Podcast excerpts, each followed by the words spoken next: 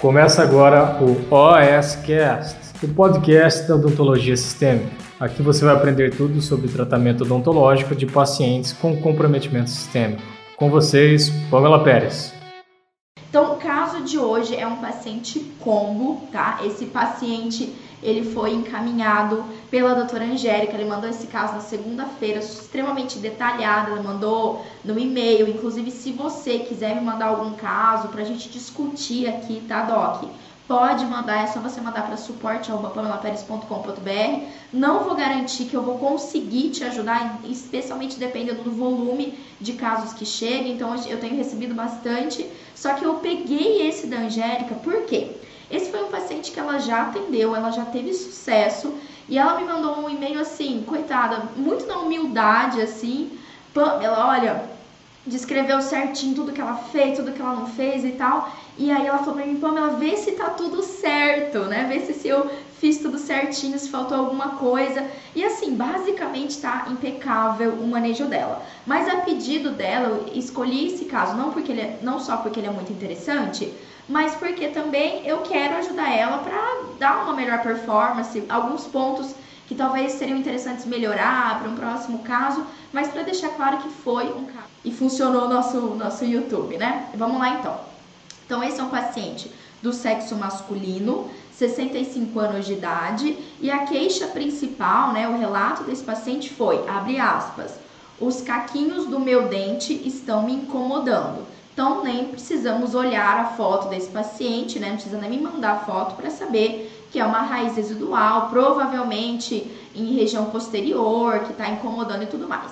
Bom, patologia principal desse caso. Você está vendo aqui no YouTube, se você está me acompanhando, que isso é o nosso padrão, tá? Bom, Patologia principal desse caso. Você tá vendo aqui no YouTube, se você tá me acompanhando, que isso é o nosso padrão, tá? A gente tem um padrão de estudo de caso, esse padrãozinho que vocês estão vendo, tem até o logo da academia ali, é o que eu utilizo junto com os meus alunos da Academia de Odontologia Sistêmica. E, é, e aí, olha só, a patologia principal, então, desse paciente é insuficiência cardíaca congestiva, ou a sigla que médico adora utilizar é ICC, insuficiência cardíaca congestiva. Vamos seguir então comorbidades, né, outras patologias que esse paciente tem. Vou descer aqui para vocês. Hipertenso, diabetes mellitus é insulino não é não insulino dependente, ou seja, o paciente não precisa de insulina, é diabetes mellitus, mas não toma insulina. E um quadro de também uma patologia como, como comorbidade, arritmia cardíaca. Top? Então vamos lá.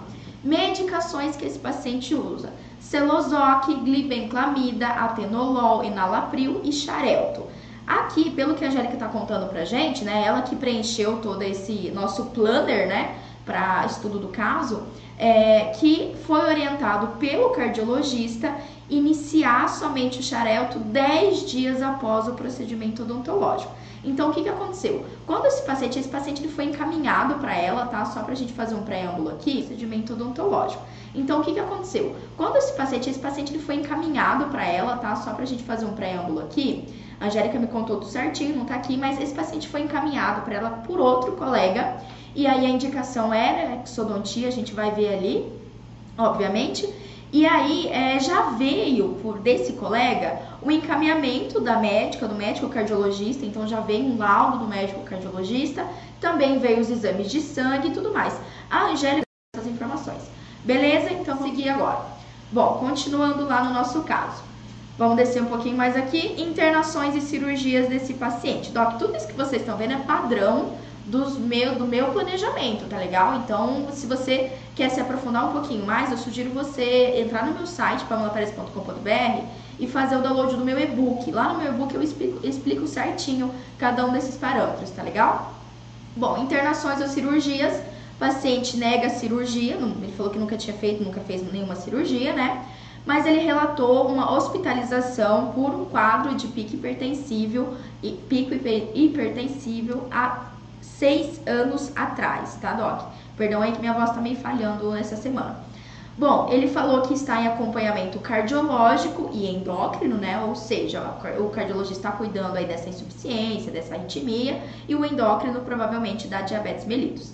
E aí ele apresentou os exames laboratoriais e risco cirúrgico, que é esse encaminhamento da médica, tá legal? Então, isso daí você já chegou bem bonitinho. Então, isso é excelente, né, Doc? Cada vez que a gente tem, tem quanto mais informações, cada vez que você pensar no atendimento de um paciente com atração sistêmica, quanto mais informações você tiver, melhor é, mais a gente consegue planejar, ter segurança, ter previsibilidade no nosso atendimento. Então, laudo médico, se vier, excelente. Exame laboratorial, então, nem se fala. Se você aí já, já também faz parte do, da turma fechada Segredos do Sangue, você está vivenciando a diferença que faz aí o, o, o, esses exames laboratoriais, a nossa avaliação, tá certo? Então, ele veio bem bonitinho, completo o caso.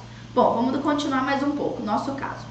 Alergias, o paciente nega, tá? Alergia medicamentosa, alimentar, ele não relatou nada disso. Medo de dentista, né? Avaliação da ansiedade do medo. Ah, aqui, a Angélica ela não utilizou nenhum, nem a escala visual de medo, nem o questionário de ansiedade, que inclusive eu oriento isso e tem os links dentro do meu e-book também, se você quiser. Ah, e aí, o que, que ela utilizou aqui? Ela falou assim: apresenta-se um pouco ansioso, relatou que outras clínicas não queriam extrair o dente por conta dos problemas de saúde. Ele me perguntava como era o procedimento, se ia ser difícil, se a anestesia ia pegar, realizado manobras de, para minimizar a tensão do mesmo. Olha só que interessante. Vou, vamos abrir um aspas muito importante aqui. E esse, gente, sinceramente, é um, um dos motivos principais de eu ter entrado nas redes sociais e de eu fazer aqui toda semana live para vocês. Porque olha só, o paciente, ele já foi atendido por um outro dentista, o dentista não quis dar continuidade no atendimento exatamente por causa das patologias dele. E vocês vão ver aqui comigo. Não, ó, não perde essa live, fica aqui comigo até o final. A gente vai destrinchar esse caso a partir de agora e você vai ver que, inclusive é o tema da nossa live, nem tudo que parece ser tão ruim assim realmente é, tá? Então, na verdade, sabe o que, que falta? Manejo. E tá até aqui, ó. Quem não sabe o que está fazendo fica dependente do médico. Ou melhor, quem não sabe o que está fazendo tem que encaminhar paciente e perder um paciente, um potencial paciente que vai trazer lucro para o seu consultório odontológico. Então, assim, sorte dessa colega que se preparou, estudou, correu atrás e atendeu e resolveu. Então, duas situações: um paciente que está desesperado por alguém, ele está com o dente incomodando, ele precisa de alguém que resolva, Doc. Vocês acham que um paciente, um perfil de paciente assim, vai ser paciente que vai reclamar do preço? Não vai. Eu sei porque eu atendo paciente assim diariamente. Tá? Isso eu reforço muito e um grande motivo de eu estar nas redes sociais é exatamente desmitificar isso e dizer que sim, você tem total capacidade de atender um paciente com atração sistêmica, esse paciente trazer lucros, você vender, você conseguir fazer procedimento. Um paciente assim, Pamela, dá pra fazer? A gente vai ver, a gente vai ver, vamos trinchar ele, não vou dar spoiler. Mas assim, Doc, a gente tem que saber, não só para a gente ser mais resolutivo nos, nos nossos procedimentos, mas a gente tem que saber manejo odontológico de pacientes com atrações sistêmicas, para inclusive a gente ter uma renda, para a gente vender melhor, para a gente não ficar perdendo o paciente, não ficar encaminhando o paciente. Ó, se você, vou deixar aqui, se você já encaminhou algum paciente para um colega ou para professor, eu já vi isso muito, encaminha para aquele professor da faculdade que atende PNE, né? Quem nunca? Se isso já aconteceu com você, marca aqui, deixa aqui pra mim quem tá no YouTube e deixa aqui pra mim quem tá no Instagram. Pamela, já aconteceu, já encaminhei. Hashtag já encaminhei. E assim, perdeu, né? Perdeu o paciente que também tá ali, que também quer extrair, que quer fazer estética, quer colocar implante. Então isso é muito importante. Ainda bem que a Angélica foi um exemplo aqui, tomou, abraçou esse paciente. Então vamos lá, vamos seguir aqui, né? Bom, Tipo de procedimento, ela já colocou aqui uma exodontia de raiz residual do 28, então uma extração de raiz residual de terceiro molar, certo? É um procedimento um pouco mais invasivo, dependendo de como estará essa raiz residual. Às vezes é necessário a gente fazer ali uma incisão, descolamento, então é um procedimento de caráter invasivo, cruento, né? Inclusive, quando a gente fala em terceiro molar, existe todo um risco de, é, de infecção do sítio cirúrgico, dor, edema e tudo mais. Muito bem. Pressão arterial, ela pegou os sinais vitais aqui impecavelmente, tá, Angélica? Que orgulho de você. Sério, você tá, assim como as minhas alunas da academia, você tá exemplar. Antes, 12 por 8, após 13 por 70, 130 por 70. Glicemia antes, 122, após 138. Esse após é após o atendimento, tá legal, Doc? É, saturação de oxigênio 98%, ela falou que manteve o mesmo parâmetro. E o batimento cardíaco começou com 78 batimentos por minuto e após o atendimento, 86 batimentos por minuto. Esse então é o resumo do nosso caso. Vamos agora esmiuçá-lo, que ele tá top. Primeira coisa que eu quero dizer para vocês: um paciente com insuficiência cardíaca congestiva, um paciente com diabetes mellitus, hipertenso e ainda por cima com arritmia. E aí, vocês iriam encarar esse paciente no consultório odontológico? Se você iria encarar, manda aqui para mim hashtag, manda aqui Instagram, ó, hashtag vou encarar ou hashtag nem a pau, manda aqui para mim para eu saber se nem a pau você iria encarar ou se sim você encararia com fé, com coragem. Manda aqui para mim para mim saber que eu quero saber de você, o que, que você acha. Manda aí que eu tô esperando. Quem tá aqui, ó, o Renan tá aqui comigo, tem uma galera aqui já comigo no no no YouTube, então manda aqui para mim para eu saber. Top, Doc. Bom, se você mandou aqui hashtag, ó, a Jaque já mandou ali, hashtag nem a pau. que ótimo. Nem a pau, Jaque. Ó, se você tá, tudo bem, digamos que você ficou com vergonha, ficou só a Jaque teve coragem de mandar aqui pra mim. Ficou com vergonha, mas Pamela, nem a pau, que eu me... O quê? Um paciente desse? Fazer que seu dom tia, o Sérgio falou que encara, isso aí, Sérgio. A, ó, Núbia, Núbia, é minha aluna, eu tenho certeza que você encara esse paciente. Tenho certeza. Núbia, um beijo enorme para você. A Nanda mandou encaro com fé. Reza para Santa Polônia e vai, né? Vamos lá. Top. Então, ó, se você não encara nem a pau, hoje isso vai mudar. Hoje, nessa live, isso vai mudar, que eu vou te mostrar que nem tudo é tão ruim como parece, né, Núbia? Núbia, Núbia se você tá aqui comigo, manda um, manda um soquinho. Tamo junto. Então, vamos lá.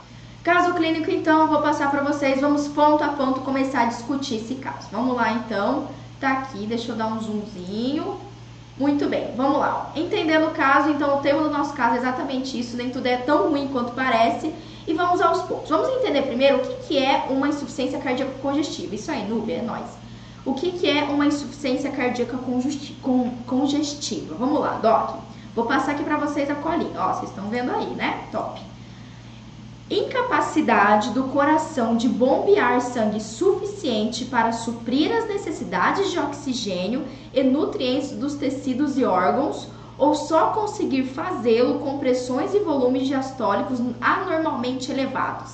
Ah, Pamela, vamos traduzir? Vamos traduzir. É o seguinte: aqui eu tenho um paciente que ele tem algum tipo de patologia que o coração dele não contrai, não tem força suficiente para mandar sangue, volume sanguíneo adequado para os tecidos, seja tecido cerebral, tecido pulmonar, tecido gastrointestinal, para os membros superiores, para os membros inferiores, tudo bem? Então eu tenho uma patologia, é um clássico paciente cardiopata.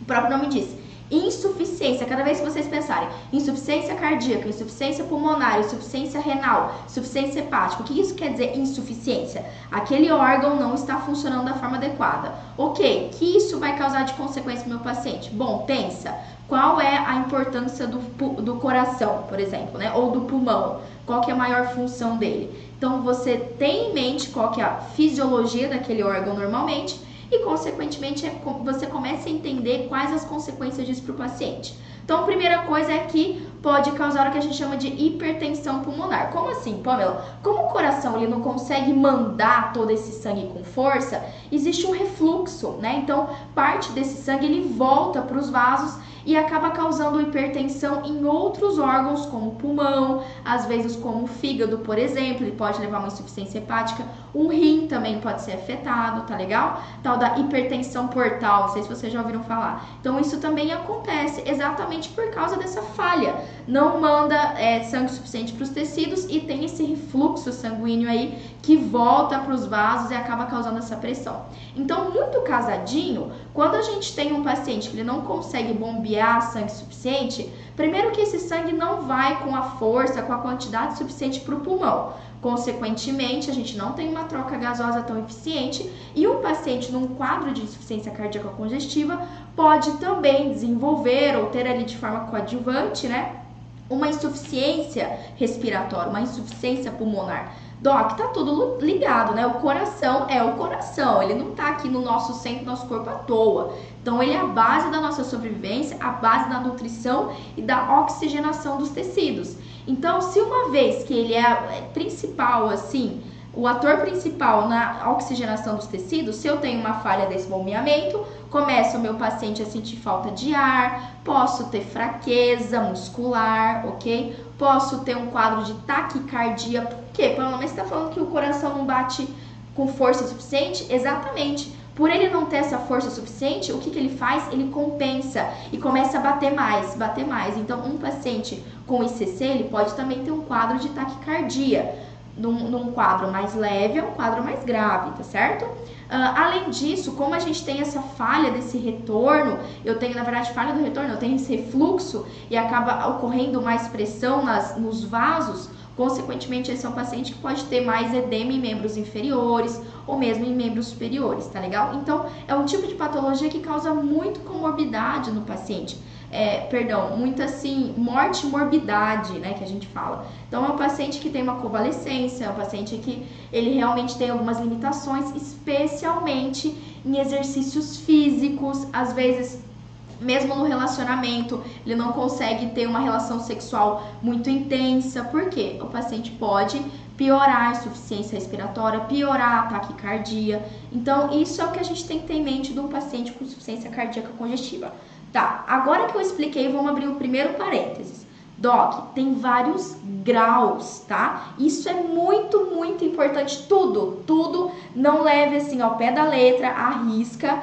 O paciente, nós, o ser humano, ele não está numa caixinha. Ele não é uma caixinha. Não é que todos os pacientes com insuficiência cardíaca congestiva são iguais. Não. Existem graus de insuficiência. Então, eu tenho pacientes que têm um grau moderado e eu tenho pacientes com um grau mais grave. Pamela, como que eu sei que o paciente é mais grave? Primeiro ponto é, se o paciente ele é grave, só de ele estar sentado na sua cadeira odontológica, ele já vai ter uma dificuldade respiratória, ele já vai ter um quadro de, taqui, de taquicardia, por exemplo, já é um paciente que tem uma dificuldade de andar, só de ele subir um degrau ali, o degrau para ir para o seu consultório, ele já sente um cansaço, ele pode sentir tontura, ele pode inclusive ter uma síncope, ok? Então, assim, Tenha isso em mente. Isso é um paciente instável. Agora, se o paciente já, já chegou lá para a Angélica, caminhando, conversando, ele consegue manter a, a, rotina de vida dele sem muitas alterações, então quer dizer que essa insuficiência cardíaca não é assim tão importante, tá legal? Então, olha, observe o seu paciente desde o momento que ele entra no seu consultório odontológico e já observe se essa patologia ela é debilitante ou não, tá legal? Fechou? Então, vamos lá. Outra patologia que ele tem aí, vocês também estão vendo, certo? É arritmia cardíaca. O que, que é isso? Distúrbio na geração, condução e propagação do impulso elétrico do coração. Traduzindo aí para mim, Pamela, então ali aquele paciente, a gente tem dentro do coração várias é, redes é, nervosas, né, que estimulam ali os nós sinusais, né, que estimulam o batimento cardíaco, e um paciente com arritmia, por algum motivo, existe uma alteração nessa condução nervosa, nesse comando para o coração, tá? E aí é legal a gente também ter essa ideia. Meio que tá casado, tá? Então, muitas vezes um paciente com quadro de arritmia importante, ele pode ter uma insuficiência cardíaca congestiva e vice-versa. Então, um pode piorar o outro e um pode estar ligado ao outro, tá legal? Já para você saber, vamos lá, ó, vou colocar de novo, tá legal?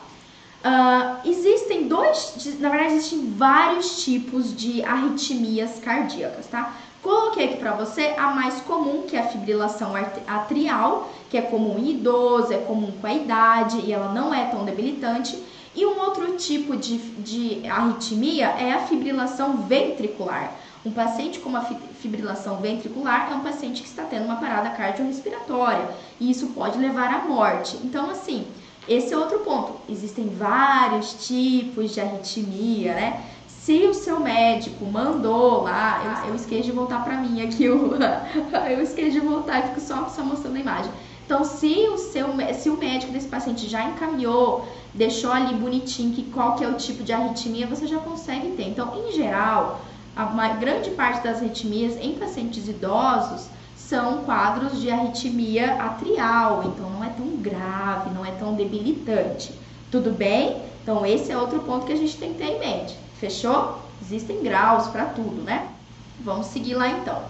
Outra patologia, só para lembrar aqui, né? Ó, ICC, arritmia e hipertensão está tudo casado. Uma pode ser a causa da outra, legal, Doc? E vice-versa, né? Então a gente tem, tem tudo isso. Uma pode piorar a outra, tem todo esse efeito cascata. Então, Pamela, o que, que isso me diz? Isso é bom, né? É super bom eu ter um paciente, além de insuficiência cardíaca congestiva, ter arritmia e ter hipertensão, que é o caso desse paciente? Lógico que não é bom, né? Lógico que não é. Mas assim, não é motivo para de cara você já dispensar o paciente. Sabe quem que fica dispensando o paciente assim? Isso já aconteceu com você? Vou jogar real, vou dar um chicotinho agora, igual a Natália Arcuri fala.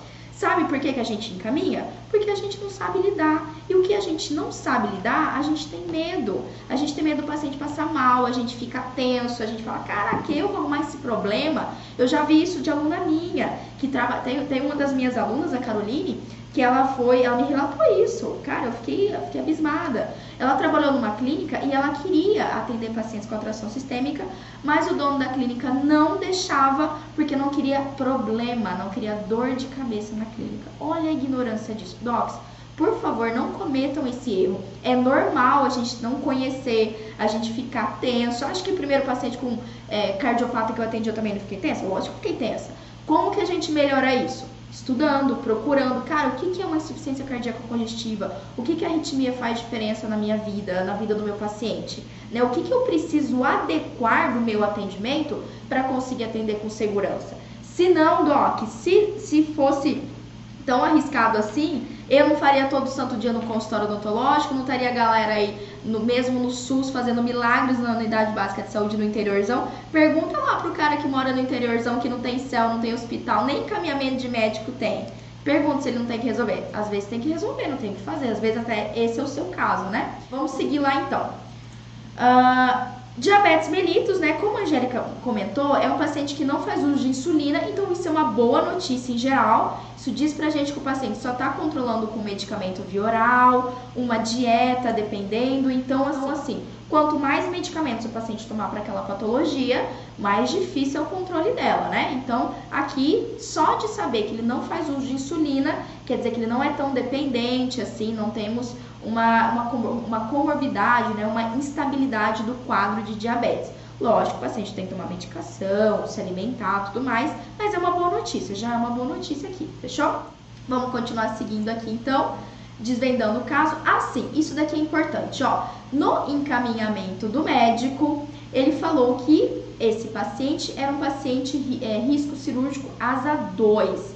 Isso quer dizer o que? O paciente tem uma doença sistêmica leve, não incapacitante.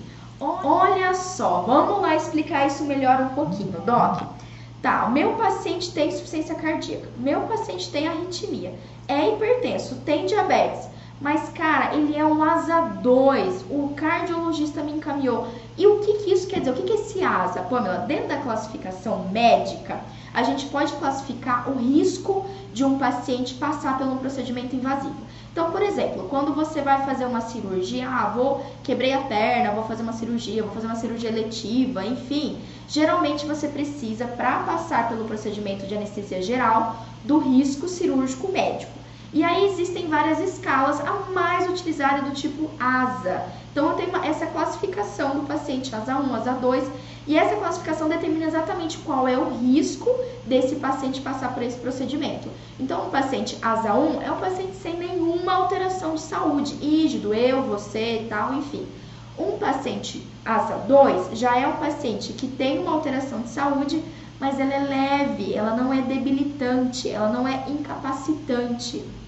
Legal? Um paciente ASA 3, por exemplo, ele já tem uma doença mais grave, tá? Só que também não é incapacitante, é uma doença mais grave, mas ele ainda consegue manter ali uma rotina, ele vive normalmente com aquela doença. E por aí vai, por aí vai conforme vai aumentando o número, asa 4, asa 5, enfim, mais grave é a patologia, o quadro de saúde mais arriscado é esse paciente passar por um procedimento cirúrgico invasivo. Então é legal que o ASA ele serve para anestesia geral, mas ele também serve para qualquer procedimento invasivo. E aqui já veio para mim, então o cardiologista já colocou para mim, Pamela, esse é um paciente ASA 2, então ele tem uma alteração de saúde, mas não é incapacitante, não é debilitante. Olha que top, por isso que eu tô falando para vocês. Não se assustem, não assustem de cara, cara. Não desiste do paciente de cara. Estuda, tá? Esse planner tá aqui exatamente para mostrar para vocês que pega todas as informações mais importantes, estuda aquele caso, se aprofunda que vai dar certo, tá legal? Ok, Pamela, e se fosse um paciente asa 3? Ele tem uma alteração de saúde grave, mas não debilitante. Ainda consigo atender? Lógico que você consegue atender. Só que o que eu sei é que aquele paciente, ele é um paciente mais instável, eu tenho que ter um pouco mais de cautela, o meu manejo vai ter que ser mais delicado, não vai dar para eu chegar lá do nada e arrancar um monte, arrancar é péssimo, mas vou dizer o termo correto, tá? arrancar um monte de dente do paciente. Não, é um paciente você vai ter mais cautela, você vai aos poucos atender ele, você vai sentir o paciente, você vai partir dos procedimentos minimamente invasivos para os mais invasivos. Tá legal? Então isso é só um parâmetro para eu saber assim o quanto de cuidado eu tenho que ter com o paciente. E se o médico falou para mim que é um asa 2, doc, deitar e rolar nesse paciente basicamente. Então assim, isso já ajuda muito, ajuda muito. Pamela, tá, mas aí eu não tenho nenhum laudo do paciente. Cara, eu não, ó, chegou para mim esse paciente aí, só que não veio com encaminhamento médico, eu não faço ideia do que tá acontecendo com esse paciente. Simples. Você vai chegar para o seu paciente e falar assim: seu João, é o seguinte, quem que é o cardiologista do senhor? Ah, tá, é o, é o médico José, não sei das quantas, né? Seu João, seu José, ótimo, que eu sou super criativa com o nome. O que, que você vai fazer? Pega o seu, seu iPhone lá, liga. Ah, é o doutor Filano? É o seguinte, ó, estou com um paciente tal, doutor. E assim, eu queria saber mais informações desse paciente. Simples, uma ligação. Pode ser que na hora o médico não consegue te responder. Ok, tá tudo bem. Depois você deixa o recado com a secretária, pede para retornar, liga um outro, um outro horário. Ó, todas as vezes que eu precisei ligar pro médico, eu não tive dificuldade de falar com ele, tá legal? Não tive. Então, uma ligação você resolve, você investiga, vê como é que tá o paciente. Quase, ó, de todos os pacientes que eu recebo, 90% não vem com caminhamento médico. Alguns docs isso já é assim do meu método, do meu ensino, da minha, do meu domínio de manejo odontológico, alguns nem precisam ligar para o médico, porque eu mesmo já consigo avaliar o paciente, tá legal? Avalio com exames laboratoriais, avalio na minha avaliação física, na minha investigação, mas um ou outro sim a gente vai ter que trocar ideia, ainda mais se a, a informação ali, você não tem todas aquelas informações que você precisa, tá? Então não é desculpa também. Fechou? Vamos seguir o nosso caso aqui. Risco asa 2, então, ó, chuchu, beleza, delicinha esse paciente, né? Vamos aos medicamentos. Vamos entender, isso daqui eu já falei na outra live e eu vou falar até entrar na cabeça de vocês. Não adianta eu saber, ah, o paciente toma isso, isso, isso, isso, aquilo. Ah, tá bom, beleza, vamos atender. Ei, não, pausa, pausa. Pega todos os nomes dos medicamentos que esse paciente toma e você sabe para que serve cada um daquele medicamento? Para que qual que é a função, onde é que ele vai agir cada um daquele medicamento? Não é, você não precisa saber a, a bula de cor não, nem todo o mecanismo farmacológico, não, não, não. Mas você precisa entender para que que ele está tomando aquele medicamento, tá? E é isso que a gente sempre faz em todos os nossos planners, tá? Em todos os nossos planejamentos. Vou mostrar para vocês aqui de novo. Então vamos lá, ó. Medicamentos que ele toma, Celozoc ou metopro, metoprolol, tá? É um beta-bloqueador. Utiliza para que beta-bloqueador? Tratamento de hipertensão, angina pectoris, insuficiência cardíaca congestiva e tudo mais. Glibenclamida é um antidiabético oral, pode ser o glibenclamida, pode ser metformina, tem vários tipos de antidiabéticos. O paciente está usando esse, é o único medicamento que ele está utilizando para o controle da diabetes mellitus dele. Atenolol também é um beta-bloqueador, também utilizado para hipertensão, angina pectoris, ICC. Enalapril é, uma, é um inibidor da enzima conversora de angiotensina, ou seja, utilizado para, perdão, utilizado para o tratamento de hipertensão arterial. E aí o xarelto, né, o nome científico não, né, mas o nome de referência dele, perdão, nome de referência não, nome genérico, é o Rivaroxabana. Olha que nome bonito. Doc, ó, já fico alerta que esse tipo de medicamento aqui, ele já é da nova geração de anticoagulantes, tá? Então, o que, que faz esse medicamento? Presta, presta atenção aqui, ó. Olha só, Pamela, de onde você tirou isso daqui? Deixa eu até agora eu vou apagar, fazer o suspense. Da onde que você tirou essas informações, mulher? Como é que você sabe para que, que serve todos os medicamentos? Você decorou? Você sabe de cor e salteados daí? Ok, alguns eu sei, alguns eu, eu confesso que eu sei. Mas a maioria, Doc, a gente não é obrigada a saber isso. Não é obrigada a decorar para que, que serve todos os medicamentos, o que, que é aquele medicamento. Não, de forma alguma. Sabe como é que você sabe? Google, vai lá, em vez de você ficar vendo coisa à toa no, no celular, vai lá e busca. Cara, não sei o que, é xarelto, não sei de que grupo medicamentoso é esse, não sei como ele age, fui lá, baixa a bula do xarelto e dá uma olhada. E o que, que você encontra na bula do xarelto? E que já é uma dica assim, power, mega blaster power, é a dica da bula do xareco. Do xareco é ótimo, xarelto. ele é um inibidor, deixa eu voltar lá.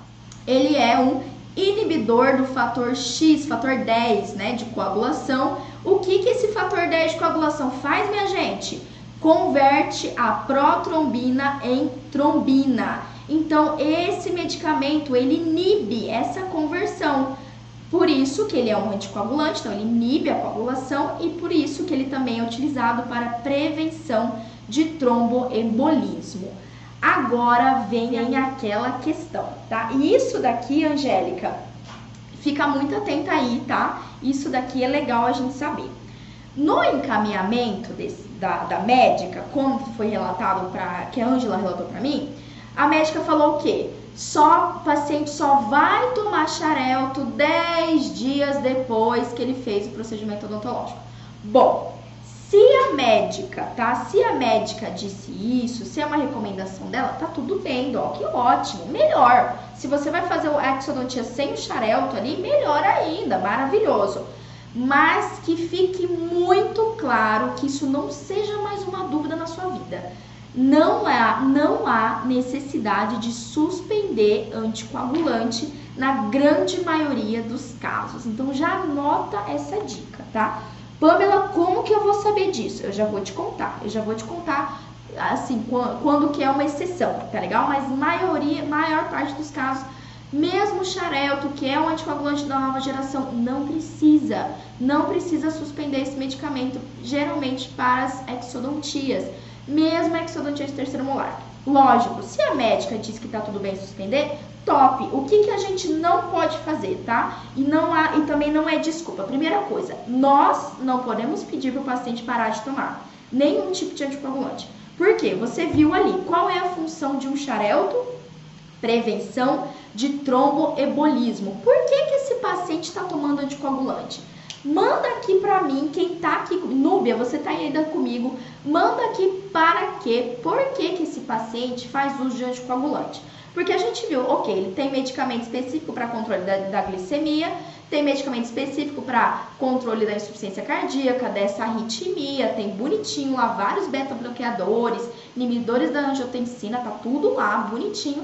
Mas e o anticoagulante? Para que, que esse paciente faz anticoagulante? Alguém sabe? Manda aqui para mim. Deixa eu ver aqui no YouTube, no chat do YouTube, quem tá aqui comigo.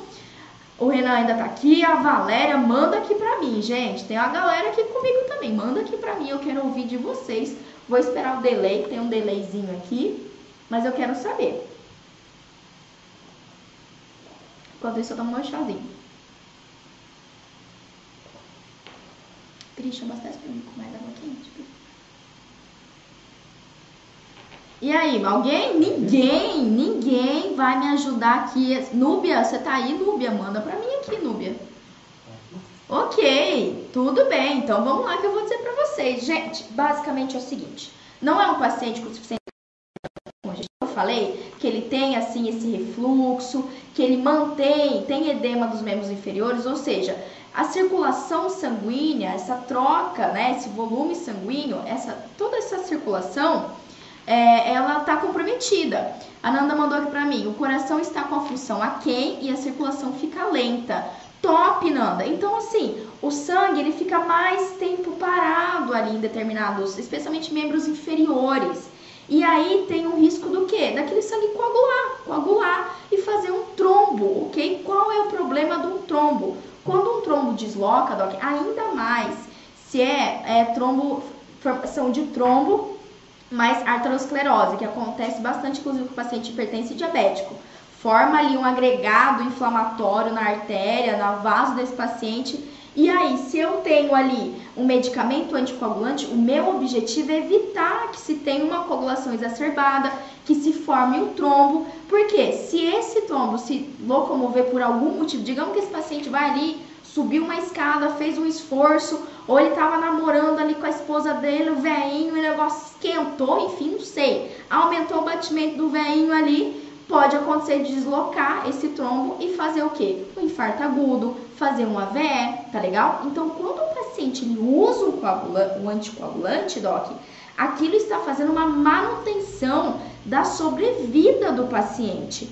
Se eu suspendo ou se eu bato o pé e falo só vou fazer exo tirando o anticoagulante, você está cometendo um erro enorme. É muito mais grave, digamos assim, muito mais arriscado você trabalhar sem o anticoagulante, que faz ali uma manutenção, previne um tromboembolismo o paciente, do que você atender ali é, sem o anticoagulante, com o anticoagulante ter um sangramento, porque geralmente, geralmente, ó, vai lá no PubMed, já tem um rodo, sério, deve ter uns 100 artigos no PubMed falando sobre todos os tipos de anticoagulante e que não há necessidade de suspensão, o sangramento não é tudo isso que a gente imagina, tá legal? Não é tudo isso.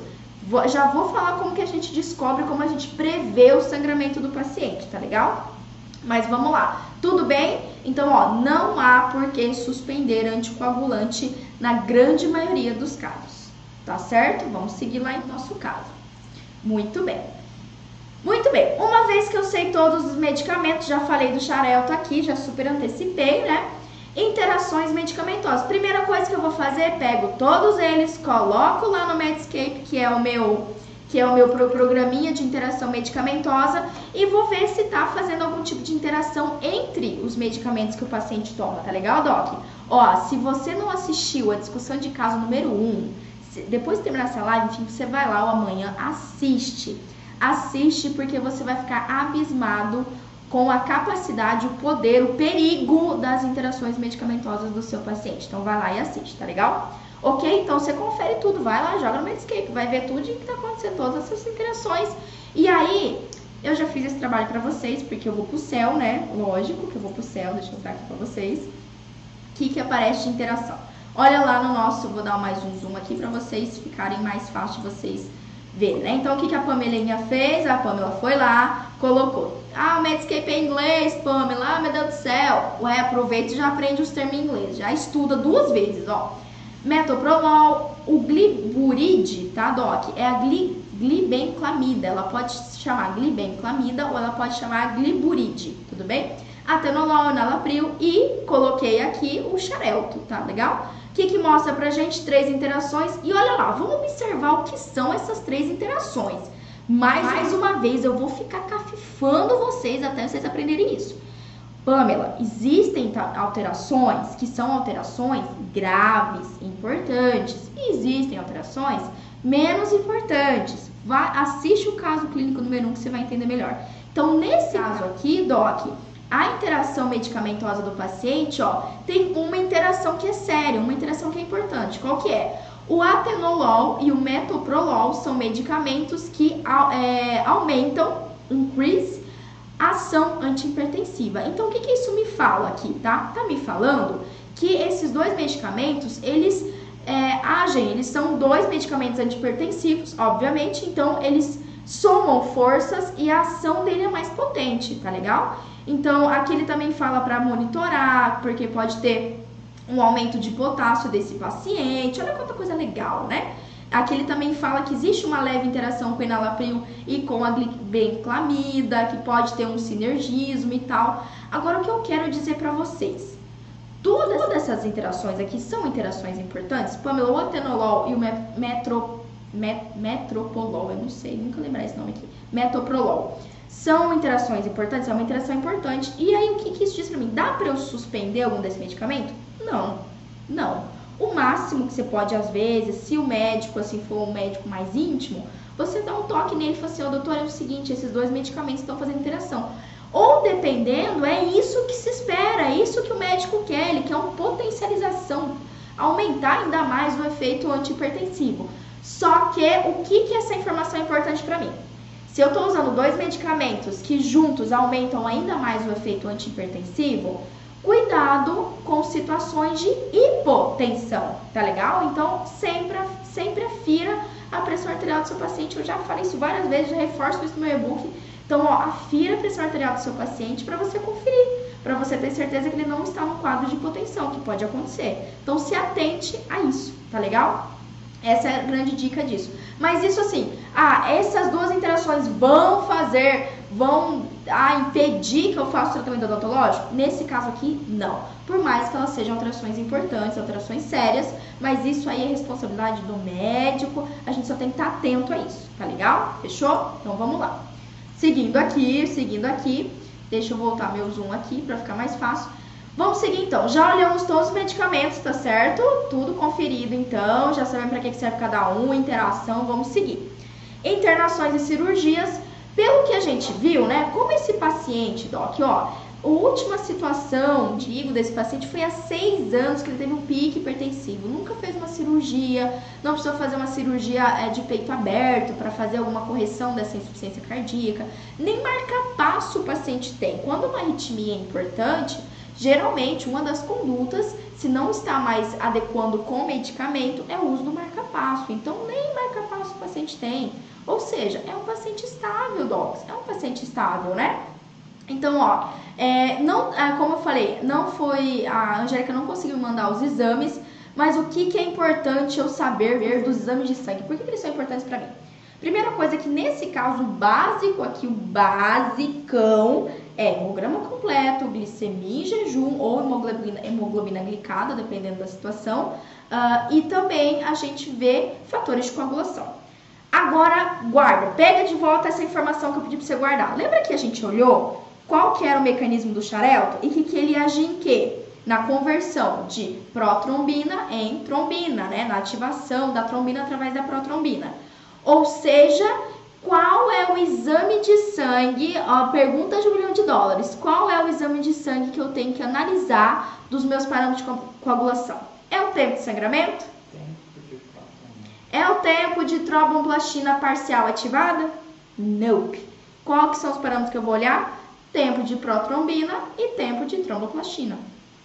É, perdão, tempo de protrombina e tempo de trombina. Esses dois, é esses dois que eu vou analisar, beleza?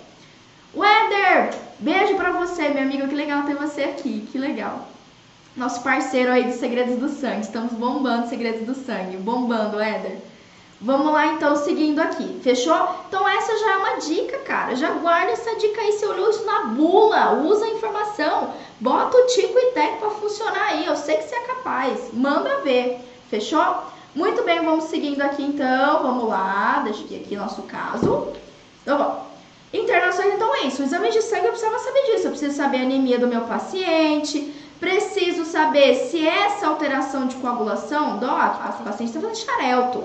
É óbvio que vai estar alterado o padrão de coagulação dele. É esperado que esteja alterado. Se não tiver, é um milagre divino dos céus, entendeu? Mas é esperado que você olhe esses valores e esteja alterado. Então, o que, que a gente tem que olhar nesses exames, que é importante eu saber, se está dentro de um padrão de segurança. Basicamente é isso que eu tenho que saber. Tá legal? Seguindo então. Medo do dentista, mais uma vez lá, ó. A, a Angélica acabou que ela não fez, ela não utilizou a escala de medo ou questionário de ansiedade. E aí, assim, por que, que é legal a gente utilizar? Não, não vou nem dizer que é legal. É pra gente ser preciso, Doc. Porque se você pergunta o paciente tem medo e tal, muitos, assim, podem é, aumentar o medo além do que deveria, como alguns podem subestimar. Homem geralmente fala que tá tudo bem, mas tá lá suando, né? Levando a sua cadeira, as costas do, do rapaz tá suada, tá encharcada a camisa do homem.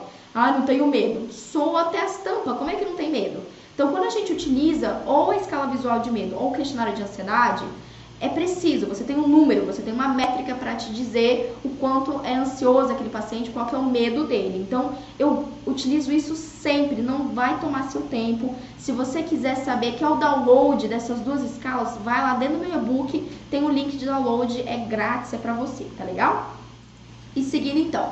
Então, ó, apesar disso, apesar disso, lembra os parâmetros? Vamos voltar lá nos parâmetros? Dá uma olhada nos parâmetros desse paciente os parâmetros iniciais dele. Doc, vamos lá, ó. Pressão arterial 12 por 8. Após o atendimento 13 por é, 130 por 70. Cara, nem pique hipertensivo esse paciente teve, né? Olha a saturação de oxigênio dele, bonitona. Então isso já mostra, gente, olha aqui, ó, só isso daqui eu não precisava nem do encaminhamento médico. Eu não precisava. Por que, Paula? Você é louca? Como é que você vai fazer? Doc, olha os seus parâmetros. Analisa eles. Analisa, analisa os seus parâmetros. Você tem que saber qual é a pressão arterial, a glicemia, a saturação, batimento. Porque o seu parâmetro aqui já tá te falando. Tá? tá? Saturação dele tá ótima, não é um paciente com insuficiência respiratória. Olha o batimento desse paciente, gente. Olha o batimento maravilhoso, 78 batimentos por minuto.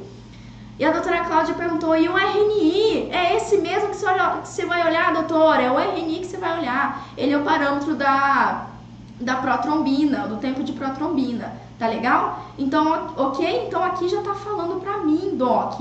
Já tá falando pra mim que ele é um paciente estável, ele tá bem. Ele, o velho tá top! O velho tá mais forte que nós. É perigoso que minha saturação de oxigênio com essa minha garganta esquisita esteja pior do que desse vovô aí, tá legal? Então isso a gente consegue. Você vê que a gente não precisa nem precisou encaminhar para o médico, precisou você ficar lá. Ai, doutor, às vezes não precisava nem se ligar. Você tá ali, ó. Você conferiu, você conferiu o batimento, você conferiu a saturação, você avaliou o seu paciente. Você precisa ser médico para fazer isso? Não, você não precisa. Só precisa ter conhecimento, correr atrás e assistir todas as minhas lives, todas as minhas lives. E entrar na academia também se você quiser se aprofundar.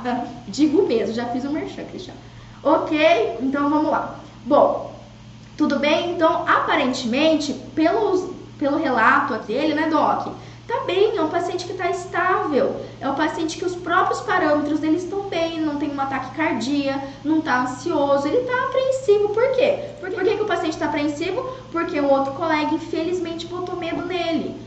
Por ele ser um paciente com, hiper, é, com hipertensão, arritmia e tudo mais, o pobre colega acabou colocando medo no paciente. Então ele já chegou com essa ansiedade. Já chegou tipo, meu Deus, doutora, será que a senhora vai conseguir me atender? Porque eu, eu sou cardíaco. Quantas. Gente, vocês não fazem ideia quantas vezes eu já ouvi isso. Sério, quantas vezes eu já ouvi isso? Inúmeras, inúmeras, tá legal? E é por isso que eu brinco, é por isso que eu, eu meus pacientes nem desconto eles pedem. Nem desconto eles pedem. Sabe por quê? Pra eles acharem outro dentista que resolva o problema deles, ó, leva tempo, hein? Se eles acharem, se eles acharem, beleza? Então vamos lá. Manejo odontológico, vamos pro passo a passo agora, porque eu assim, eu vou pro céu, né? Eu sou uma pessoa maravilhosa, eu vou pro céu, vamos pro passo a passo agora, nosso. Ó, antes de ir pro passo a passo, agora já, ó, dei várias dicas, tá? Pelo amor, dei várias dicas para vocês, dei uma aula ó. Nunca mais vocês vão, espero eu que nunca mais vocês sintam insegurança para atender paciente assim. Então, quem tá aqui no Instagram para mim, já encaminha, ó. Pega, aperta essa setinha aqui, ó manda lá pro grupo do WhatsApp, não sei se pra mandar pro grupo do WhatsApp, mas manda ali para os seus melhores amigos do Instagram, pro seu colega. E quem tá aqui no YouTube, Doc, você clica na seta de compartilhar aqui, cara. Se esse, se esse assunto fez diferença para você, se essa live foi boa, você tirou insights bom, você tirou dúvida, cara, eu te ajudei, então compartilha, conhecimento bom, a gente tem que ajudar outras pessoas.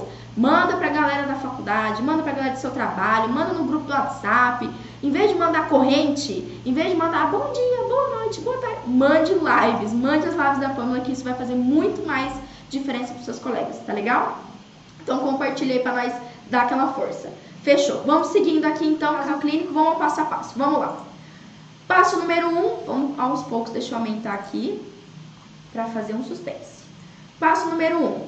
Não, ficou muito, muito grande o negócio, muito grande.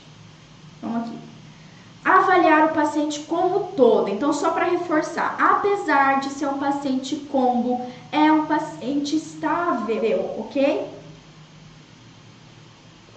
É um paciente, Doc, que ali na nossa avaliação a gente já conseguiu ver que ele está estável, que ele está bem. Então, realmente, lógico, o encaminhamento da médica foi ótimo? Foi ótimo, que bom que ela mandou. Para, ó, salva de palmas para essa médica, que cuidado, que atenção com o paciente cardiopata dela. É, só que mesmo se ela não tivesse, eu estou avaliando, eu vi que o paciente está estável, está bem nos parâmetros, nos sinais vitais dele, tá legal? Seguindo então. Passo 2, avaliar exames laboratoriais, hemograma, glicemia e como a gente já pegou a dica ali, já falei para vocês, TP e TT, tá legal? O que, que interessa aqui? Estar dentro dos parâmetros seguros de atendimento. Lógico que os parâmetros seguros de atendimento são maiores do que você imagina, tá legal? Doc, não, eu preciso de, ó, se vocês quiserem outra live só para eu falar sobre anticoagulante, só para eu falar sobre parâmetros de exames de sangue e tudo mais, a gente faz. Na verdade, esses exames de sangue eu faço questão de fazer com a galera do Odonto Branding, com o Eder, porque nossas lives juntos são muito tops. Então a gente pode mais pra frente falar disso, só que não dá tempo. Hoje a gente vai focar aqui, senão a gente vai ficar três horas aqui, não dá, tá legal? Passo 3, então. Pamela, precisa suspender o xarelto para exo? Não, a priori não. O que quer dizer a priori? Quer dizer que, primeiramente, de cara, assim, não, né? Então, só se a gente tem uma alteração importante lá nas meus, na minha avaliação da minha coagulação, como a gente viu ali nos meus parâmetros laboratoriais, só se fosse muito, uma, uma explicitamente a médica fala suspenda, não é para fazer, se, ela, se o médico for muito incisivo com isso, ok, tá, beleza e tudo mais. Mas no geral, não suspende, não precisa suspender. Melhor, né? Errei. Só se o médico falar pra você que tem que suspender que é pra suspender. Senão, não precisa suspender, tá legal? Ok, vamos seguir lá então. Passo 4. Uso de sedação. Isso é importante. Pamela, e se o paciente. Nossa, minha, minha voz tá em pulpal, né? Tô ficando siriema já. Pamela! Pamela, se o paciente falou. É, se eu vi que o paciente. é um paciente ansioso. Eu fiz lá a minha escala de medo e eu vi que ele tem muito medo. Ele é muito ansioso. Bom, você já vai notar que o batimento cardíaco dele vai ser maior, a pressão arterial dele possivelmente pode estar aumentada também, puramente por ansiedade. E aí, dá para eu fazer sedação? Doc, no caso desse paciente não foi necessário, porque visivelmente ele estava bem, só que pacientes com insuficiência cardíaca congestiva, aí a sedação é algo muito mais delicado, tá? Inclusive, dependendo do caso, é contraindicado fazer sedação consciente no consultório, mesmo com benzodiazepínicos, no paciente com insuficiência cardíaca congestiva. Ainda mais se eu tenho juntamente com isso uma insuficiência respiratória, tá legal? Uma insuficiência pulmonar. Então, nesse caso, se você precisar muito fazer a sedação, não tem como, você vai ligar mais uma vez para o médico e vai conversar com ele. Aí sim você vai precisar do suporte médico e, num caso extremo, atendimento em ambiente hospitalar. Não há o que fazer, tá legal? Então tem coisa. Eu sou uma pessoa extremamente resolutiva. 95% das coisas eu consigo resolver tranquilamente. Mas algumas situações precisam sim do encaminhamento ou precisam ser feitas no ambiente com mais suporte, um ambiente hospitalar, no mínimo uma enfermaria com o médico acompanhando, tá legal? Então isso é importante a gente saber. Por isso que nesse caso é delicado. Para esse caso aqui é uma das contraindicações. É uma das contraindicações relativas. Seguindo então, anestésico, todo mundo me pergunta isso. É qual anestésico que eu uso? Doc, de preferência uma prilocaína com filepressina ou uma MEP sem vaso. Qual que é a diferença, Pamela? Vamos lá que eu vou deixar bem claro. Se a, a doutora Angélica não foi fazer uma exodontia de um 38, cara, terceiro molar, exodontia, então é mais cruento, a gente sabe que tem mais sangramento. Então, o melhor é você usar pelo menos ali uma felipressina, né? Que não vai fazer aquela super hemostasia, super vasoconstrição, mas é melhor do que nada, tá legal? Então, dá para você usar a Prilo, ela é mais indicada nesse caso, porque é um paciente, porque a Prilo, Pamela, mais indicada para pacientes é, hipertensos, né? Mais indicada para pacientes com arritmia cardíaca, porque tem um vasoconstritor que não faz tanta vasoconstrição e não vai interferir tanto nos parâmetros cardíacos. Mas também é uma opção a MEP sem vaso, tá legal? Só que assim, aí de preferência um procedimento menos cruento, um procedimento que vai ser mais rapidinho, tudo bem? Então você tem as duas alternativas, vai depender muito do procedimento que você utilizar. A doutora Angélica optou por uma mepvacaína sem vaso. Então, assim, top, deu certo para ela, funcionou. Amor, pode, pode compartilhar. Funcionou e tudo mais, e tá top, entendeu? Então deu certo, ótimo, tá? É só para você ter essas opções.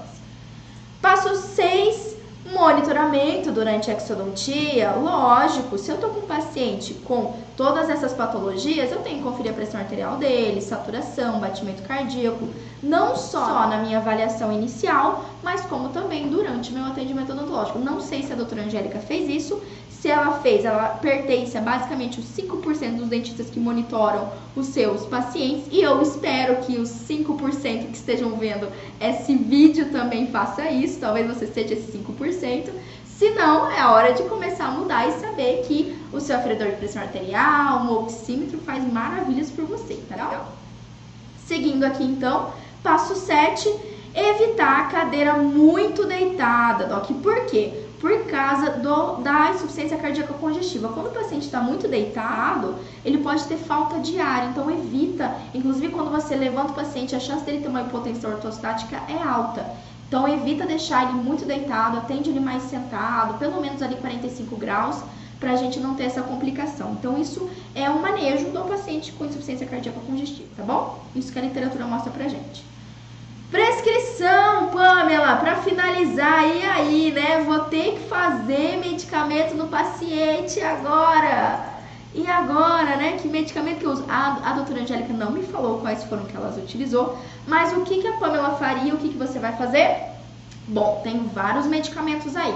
Já começa aqui, AINES faz interação com beta-bloqueador, beta faz interação com tudo. AINES faz interação com tudo. O que, que você faz? Como é que você decide qual que você vai utilizar? Pega lá o seu Medscape, bota de novo todos os medicamentos que seu paciente usa e coloca o que você pretende utilizar. Vai lá, coloca a Moxie, vê se faz interação. Ah, fez interação, troca, tenta uma Clinda. Ah, coloquei uma, um ibuprofeno, Pamela faz um bilhão de interação. Troca, tenta um outro, tenta um diclofenaco, tenta um corticoide, tenta uma betametasona, dexametasona. Vai tentando, troca, a gente tem muitas opções, Doc. Já vou dar dica pra vocês, porque também, olha, eu vou, não, eu vou muito pro céu. Eu vou muito pro céu com um negócio desse. Doc, já fiz a interação para você e para esse paciente, para esse paciente, para as medicações que esse paciente toma, você pode usar metametasona, você pode usar mox, você pode usar paracetamol sem problema algum.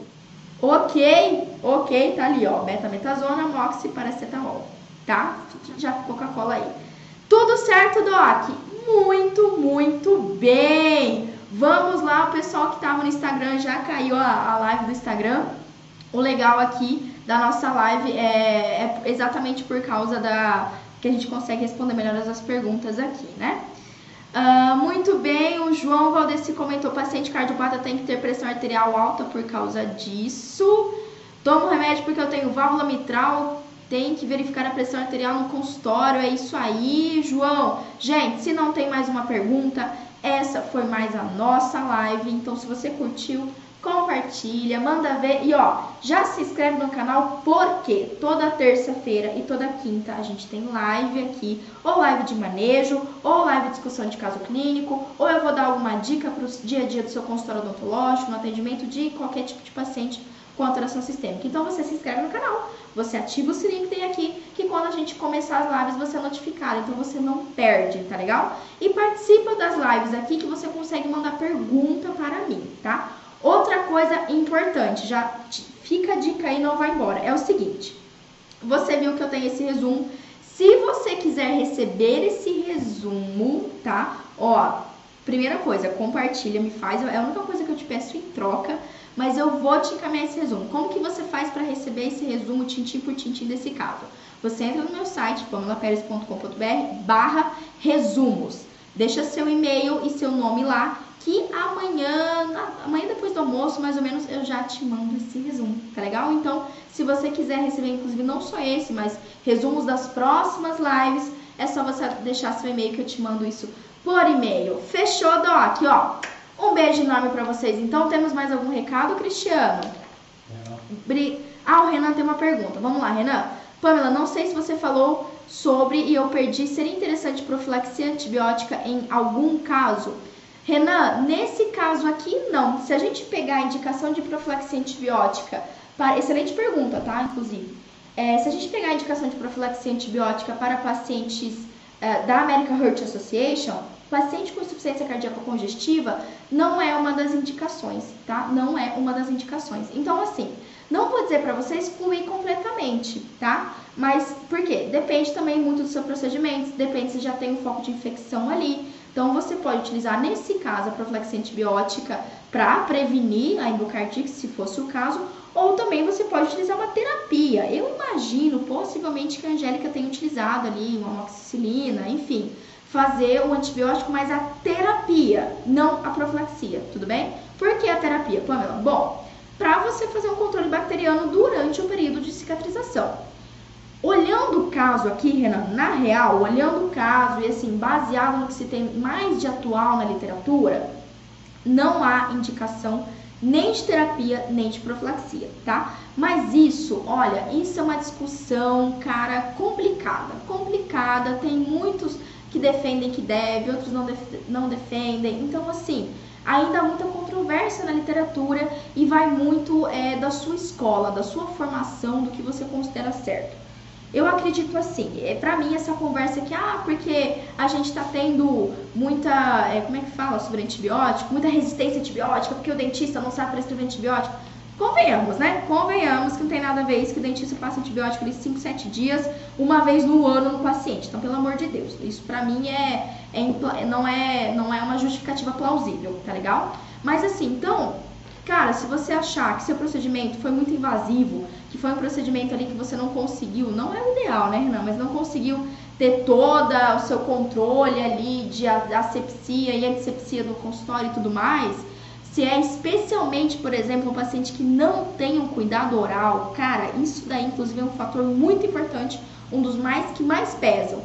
Se, é, se esse paciente aí não tinha um, um, cuidado oral, cara, não escova o dente direitinho, você vê que o paciente chega com placa bacteriana, se ela tem doença periodontal, olha, às vezes vale a pena sim, tá? Por esse cuidado. Mas, a priori, pela literatura, nesse caso aqui, não é indicado, mesmo, mesmo pela diabetes, porque ele tá um paciente diabético compensado, mesmo pela arritmia, mesmo pelo ICC, tá legal? Se ele tivesse uma válvula cardíaca, se ele tivesse feito ali alguma cirurgia peito aberto, né, ele tivesse alguma deformidade na parede e tudo mais, pode até ser. Não recebi o encaminhamento, a Angélica não me mandou o encaminhamento do médico. Pode ser que no encaminhamento médico tenha solicitado isso para você fazer profilaxia e aí se solicitou, então só confirma que realmente há necessidade, tá? Mas pelos dados que eu tenho aqui, não é indicação. Fechou? Cara, pergunta top, excelente. Inclusive, isso é uma grande dúvida, uma das grandes dúvidas que eu recebo, recebo né? Qual que é a diferença entre profilaxia e terapia? Quando que eu uso uma, quando que eu uso outra, né? Eu tô ligado. É isso? Acho que é isso. O Renan já mandou joinha ali, então acho que eu tirei a sua dúvida, né, Renan? Ok, Doc. Então, ó, terça-feira que vem, live aqui comigo de novo. E se você quiser receber os meus, meus resumos, pamelaperes.com.br barra resumos. Fechou? Beijo enorme pra vocês.